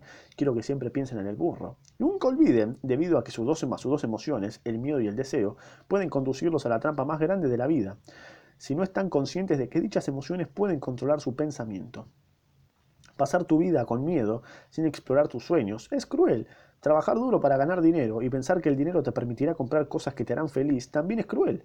Despertar a la mitad de la noche, aterrado por las cuentas por pagar, es una forma horrible de vivir. Vivir una vida definida en función de la cantidad que aparece en tu cheque de sueldo no es, realmente vivir. Pensar en que un empleo te hará sentir seguro es mentirte a ti mismo. Eso es cruel, y esa es la trampa que tú debes evitar. De ser posible, yo he visto la manera en que el dinero gobierna la vida de las personas. No dejes que eso te ocurra. Por favor, no dejes que el dinero gobierne tu vida. Grandes palabras, ¿eh? Grandes palabras que yo no me acordaba. Una pelota rodó debajo de nuestra mesa. Mi padre rico la levantó y la arrojó a los jugadores. ¿Con la concha, toma? ¿Y qué tiene que ver la ignorancia con la codicia y el miedo? Pregunté. La ignorancia sobre el dinero es lo que causa tanta codicia y miedo. Déjame poner algunos ejemplos. Un doctor que desea ganar más dinero para mantener mejor a su familia, eleva sus honorarios. Al, elevar sus honorarios, hace que el cuidado de la salud sea más caro para todos. Ahora bien, eso causa más daño a la gente pobre, por lo que los pobres tienen peor salud que aquellos que tienen dinero. Dado que los doctores elevan sus honorarios, los abogados incrementan los suyos. Como los abogados incrementan sus honorarios, los maestros de escuela quieren un aumento, lo que incrementa nuestros impuestos y bueno. Pronto se producirá una brecha tan terrible entre los ricos y los pobres que el caos se desatará y otra gran civilización se derrumbará. Eh, las grandes civilizaciones se han derrumbado cuando la brecha entre los poderosos y los débiles era demasiado grande. Estados Unidos está en ese mismo camino, demostrando una vez más que la historia se repite porque no aprendemos de ella. Solo memorizamos fechas y nombres históricos, pero no aprendemos una mierda. ¿Y no se supone que los precios deban subir? No en una sociedad educada con un gobierno bien dirigido. Claro, por ejemplo, acá en este país, las pelotas, los precios deberían bajar en realidad. Desde luego, eso solo es verdadero en la teoría, ¿viste? Los precios suben debido a la codicia y el miedo causados por la ignorancia. Si las escuelas les enseñaran a la gente sobre el dinero, habría más dinero y precios más bajos, pero las escuelas se enfocan solamente en enseñar a la gente a trabajar por el dinero y no la manera de controlar el poder del dinero. ¿Pero no tenemos buenas escuelas de negocios? preguntó Mike. ¿No me has alentado a que vaya a la escuela de negocios para obtener una maestría? Sí, pero con frecuencia las escuelas de negocios capacitan a los empleados para que se conviertan en sofisticados contadores de habichuelas. Dios impida que un contador de habichuelas se apodere de un negocio. Todo lo que hacen es mirar los números, despedir empleados y acabar con el negocio. Yo no sé por qué contrato contadores de habichuelas. En todo lo que piensan es en recortar los costos y elevar los precios, lo que ocasiona más problemas. Es importante contar las habichuelas, y me gustaría que más personas lo supieran, pero tampoco constituye la imagen completa, agregó enfadado mi padre rico. Entonces, ¿existe una respuesta? Sí, dijo mi padre rico, aprende a utilizar tus emociones para pensar. No pienses con tus emociones. Muy, muy buena, muy buena, muy buena frase. Como que aceptar la emoción que tenés, aceptala, ¿me entendés? Y utilizala a tu favor. Como que está muy bueno lo que dice. Como un equilibrio. Me gusta porque tiene un, fundamento de equilibrio, ¿viste? Está bueno. Cuando los muchachos dominan sus emociones, primero al aceptar trabajar gratis, me doy cuenta de que hay esperanza. Cuando resistieron sus emociones al tentarles con más dinero, nuevamente estaban aprendiendo a pensar a pesar de la carga emocional. Ese es el primer paso. ¿Por qué es tan importante ese primer paso? Pregunté. Bien, eso te corresponde averiguarlo a vos, ¿viste? No voy a laburar gratis. ¿Eh? si desean aprender, los llevaré al terreno espinoso. Se trata del lugar que casi todos los demás evitan. Yo los llevaré al lugar que la mayoría de la gente tiene miedo de visitar. Si vienen conmigo, abandonarán la idea de trabajar por dinero y aprenderán a hacer que el dinero trabaje para ustedes. Ok. Y, che, pará, ¿y qué obtendremos a cambio o sea, ¿qué vamos a obtener si vamos con, usted? Que si aceptamos aprender de usted, ¿qué, o sea, ¿qué, qué, vamos a obtener? Lo mismo que Brian Rabbit, ¿qué dijo mi padre? Liberarse del Tar Baby. ¿Qué es, qué es eso, Brian Tabir? Que no dice, no, no hay una referencia ni nada. Bueno, fue, ya fue. Continúo. ¿Existe un terreno espinoso? Pregunté. Sí, el terreno espinoso es nuestro miedo y nuestra codicia. Vencer el miedo y enfrentar nuestra codicia, nuestras debilidades, nuestras necesidades, es la manera de salir de él y el camino es por medio de la mente, al escoger nuestros pensamientos. ¿Escoger nuestros pensamientos? preguntó Mike intrigado. Sí, escoger lo que pensamos en vez de reaccionar a nuestras emociones. En vez de simplemente levantarte e ir a trabajar para resolver tus problemas, solo porque el miedo a no tener dinero para pagar tus cuentas te asusta. Pensar consiste en tomar el tiempo necesario para formularte una pregunta como ¿trabajar más duro constituye la mejor solución a este problema? La mayoría de las personas están tan aterradas por no, decir, por no decirse a sí misma la verdad que no pueden pensar y en vez de, de ello salen por la puerta. Ter Baby está al mando. A eso es a lo que me refiero cuando digo que escojan sus pensamientos. ¿Y cómo hacemos eso? preguntó Mike. Eso es lo que les enseñaré a hacer. Les enseñaré a tener una gama de ideas para escoger en vez de reaccionar automáticamente y beber deprisa el café cada mañana para salir corriendo por la puerta. Recuerden lo que dije antes. Un empleo es solo una solución de corto plazo a un problema de largo plazo. La mayoría de las personas solo tienen un problema en mente y es de corto plazo. Se trata de las cuentas al final del mes, el Tar Baby. El dinero dirige sus vidas, o debo decir que el miedo y la ignorancia sobre el dinero, de manera que hacen lo que hicieron sus padres, levantarse cada día e ir a trabajar por dinero. Como no tienen tiempo para decir, ¿existe otra manera? Sus emociones controlan sus pensamientos en vez de que sea su mente la que lo haga. ¿Puedes decirme la diferencia entre pensar con las emociones y pensar con la mente? Preguntó Mike.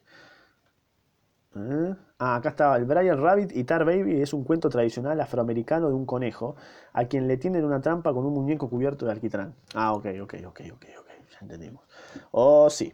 La escucho todo el tiempo, dijo mi padre rico. Escucho cosas como, bien, todos tenemos que trabajar, o los ricos son ladrones, o, obtendré otro empleo, merezco un aumento, no puede, no puede usted hacer lo que quiera conmigo, o me gusta este trabajo porque es seguro, en vez de, ¿me he perdido algo de acá? Que rompe con el pensamiento guiado por las emociones y te da tiempo para pensar con claridad. Debo admitir que se trataba de una gran, de una gran lección, saber cuándo una persona está hablando guiado por sus emociones o por algún pensamiento claro. Esa fue una lección que me ha sido útil toda mi vida, especialmente cuando era yo quien hablaba como reacción y no debido a un pensamiento claro. Conforme regresábamos a la tienda, mi padre rico nos explicó que los ricos realmente hacían dinero y no trabajaban para ganarlo. Nos explicó que cuando Mike y yo estábamos forjando monedas de 5 centavos de plomo, pensando que estábamos haciendo dinero, estábamos muy cerca de pensar como piensan los ricos. El problema es que eso era ilegal, claro, sí, tipo, como que no da. Si no estaríamos todos así, habría una inflación, como que no existiría la moneda, básicamente, tendría valor. Acuñar moneda es legal cuando lo hace el gobierno o lo hacen los bancos, pero no nosotros. Nos explicó que hay formas legales e ilegales de hacer dinero. Mi padre rico explicó a continuación que los ricos saben que el dinero es una ilusión, verdaderamente como la zanahoria para el burro. Es solo debido al miedo y la codicia que la ilusión del dinero es mantenida por miles de millones de personas que piensan que el dinero es real. El dinero es realmente una invención y es solo debido a la ilusión de confianza y a la ignorancia de las masas que el castillo de naipes se mantiene en pie. De hecho, eh, en muchos sentidos, la zanahoria del burro es más valiosa que el dinero. Habló acerca del patrón oro en que Estados Unidos se encontraba y del hecho de que cada billete de dólar era en realidad un certificado de plata. Lo que le preocupaba era el rumor de que algún día, ¿eh? algún día abandonaríamos el patrón oro y que nuestros dólares no serían ya certificados de plata. Claro, por eso tenemos que ir a las criptomonedas, padre. Cuando eso ocurra, chicos, el caos se desatará. Los pobres, la clase media y los ignorantes tendrán sus vidas arruinadas simplemente porque continuarán creyendo que el dinero es real y que la compañía para la que trabajan o el gobierno cuidará de ellos. Por eso les recomiendo que compren Bitcoin. En realidad no comprendimos lo que dijo ese día, pero con el paso de los años comenzó a cobrar sentido. Por eso, ver lo que otros no ven, compren Bitcoin. Gente, compren Bitcoin. Conforme se subió a su camioneta afuera de su pequeña tienda de conveniencia, dijo, Sigan trabajando niños, pero mientras más pronto se olviden de que necesitan de un sueldo, más fácil será su vida como adultos. Sigan utilizando su cerebro, trabajen gratis y de pronto su mente les mostrará maneras de hacer mucho más dinero del que yo podría pagarles jamás. Verán cosas que otras personas no ven. Las oportunidades están frente a sus narices. La mayoría de las personas nunca ven esas oportunidades porque están buscando dinero y seguridad y eso es todo lo que obtienen. Al momento en que vean una oportunidad, las verán por el resto de sus vidas. El momento en que hagan eso, les enseñaré algo más. Apréndanlo y evitarán una de las trampas más grandes de la vida. Nunca jamás tocarán ese Ter Baby. Mike y yo recogimos nuestras cosas en la tienda y nos despedimos de la señora Martin. Regresamos al parque, a la misma banca, y pasamos varias horas pensando y hablando. Pasamos la siguiente semana a la escuela pensando y hablando. Durante las siguientes dos semanas seguimos pensando y hablando y trabajando gratis. ¿Y qué hicimos después? Pensando y hablando. Al final del segundo sábado me despedía nuevamente de la señora Martin y me ocupaba de ver el aparador de los libros de tiras cómicas. Lo más duro de no tener siquiera los 30 centavos cada sábado era que no tenía dinero para comprar las tiras cómicas. Y repentinamente, cuando la señora Martin estaba diciéndonos adiós a Mike y a mí, noté que hacía algo que, hacía algo que nunca antes la había visto hacer. Quiero decir, la había visto hacerlo, pero nunca había prestado atención, ¿no? Porque era tipo un boludo. La señora Martin estaba cortando la portada de un número de tiras cómicas a la mitad. Conservaba la mitad superior de la cubierta del libro de tiras cómicas y arrojaba el resto del libro a una gran caja de cartón. Cuando le pregunté qué carajo hacía con las tiras cómicas, me dijo, no, las tiro a la basura, viste, le doy la mitad superior de la cubierta al distribuidor como crédito por nuevos ejemplares. Él estará aquí en una hora. Mike y yo esperamos allí durante una hora. Pronto llegó el distribuidor y le pregunté si podíamos, si podíamos quedarnos con los números de tiras cómicas, a lo que él respondió, sí, pueden quedarse con ellos si trabajan para esta tienda y no los revenden. Nuestra sociedad fue resucitada. La mamá de Mike tenía un cuarto disponible en el sótano que nadie utilizaba. Lo limpiamos y comenzamos a apilar cientos de tiras cómicas en ese cuarto y pronto nuestra biblioteca de tiras cómicas estaba abierta al público. Contratamos a la hermana menor de Mike, a quien le encantaba estudiar, para que fuera nuestra bibliotecaria, y ella le cobraba 10 centavos a cada niño por la admisión a la biblioteca que estaba abierta de 2 y media a 4 y media todos los días después de la escuela. Tremendo el negocio que inventaron. Los clientes, los niños del vecindario, podían leer tantas tiras cómicas como pudieran en dos horas, y era una ganga para ellos, dado que cada tira cómica les costaba 10 centavos, y ellos podían leer 5 o 6 en dos horas. La hermana de Mike revisaba a los niños al salir para asegurarse de que no estaban tomando prestados los números de tiras cómicas, y también llevaba la contabilidad anotando cuántos niños acudían diariamente, quiénes eran y qué comentarios tenían. Mike y yo promediamos 9, dólares con 50 por semana durante un periodo de 3 meses. Ah, se hicieron millonarios. Le pagamos un dólar a la semana a su hermana y le permitíamos leer las tiras cómicas gratis, lo que rara vez hacía porque siempre estaba estudiando. Mike y yo mantuvimos nuestro acuerdo de trabajar en la tienda todos los sábados y recolectar todas las tiras cómicas de diferentes tiendas. Mantuvimos nuestro acuerdo con el, con el distribuidor de no vender las tiras cómicas y las quemamos en vez... ¿eh? Las quemamos una vez que estaban muy estropeadas. Inventaron un negocio tremendo, hermoso. Tratamos de abrir otra sucursal, pero nunca encontramos a alguien tan dedicado como la hermana de Mike, a quien pudiéramos confiar. A edad temprana descubrimos lo difícil que es conseguir buenos empleados. y la verdad que sí. Es muy difícil confiar, sobre todo. Tres meses después de que abrimos la primera biblioteca, se desató una pelea en el cuarto. Algunos camorristas de otro vecindario entraron a la fuerza y comenzaron el pleito. El papá de Mike sugirió que cerráramos el negocio, de manera que cerramos nuestro negocio de tiras cómicas y dejamos de trabajar los sábados en el pequeño supermercado. De cualquier manera, mi padre rico estaba tan emocionado porque tenía nuevas cosas que quería enseñarnos. Habíamos aprendido a hacer que el dinero trabajara para nosotros, y al no recibir pago por, nuestra, por nuestro trabajo en la tienda, nos vimos obligados a usar nuestra imaginación para identificar una oportunidad para hacer dinero. Nos encontraron un negocio que era excelente, hermoso. Al comenzar nuestro propio, propio negocio, la biblioteca de tiras cómicas, Estábamos en control de nuestras finanzas sin depender de nadie. La mejor parte era que nuestro negocio generaba dinero para nosotros, incluso sin que nosotros estuviéramos físicamente allí. Nuestro dinero trabajaba para nosotros. En vez de pagarnos con dinero, mi padre rico nos había dado mucho más. Y bueno, ahí terminó la primera lección, que las tiras cómicas. ¿no? Encontraron el negocio de las tiras cómicas y empecé medio tilteado, pero bueno, al final lo pudo reivindicar el padre rico. Eh, medio cruel, medio hijo de puta, pero bueno, después fue como que, ah, sí, tiene razón, ¿viste? Pero un poquito Gilso, me parece. pero nada, sí, sí, fue, fue una buena elección. Eh, me domó, básicamente me domó. Eh, me domó. Muy buena, muy buena elección. Que no me acordaba, me acordaba cosas muy puntuales como el burro y la zanahoria, pero el resto no. Así que nada, ah, ya no puedo hablar. No puedo hablar. Literalmente no puedo hablar. Así que nada. Te espero mañana para la lección 2. Así que más vale que te sientes y estudies como debe ser.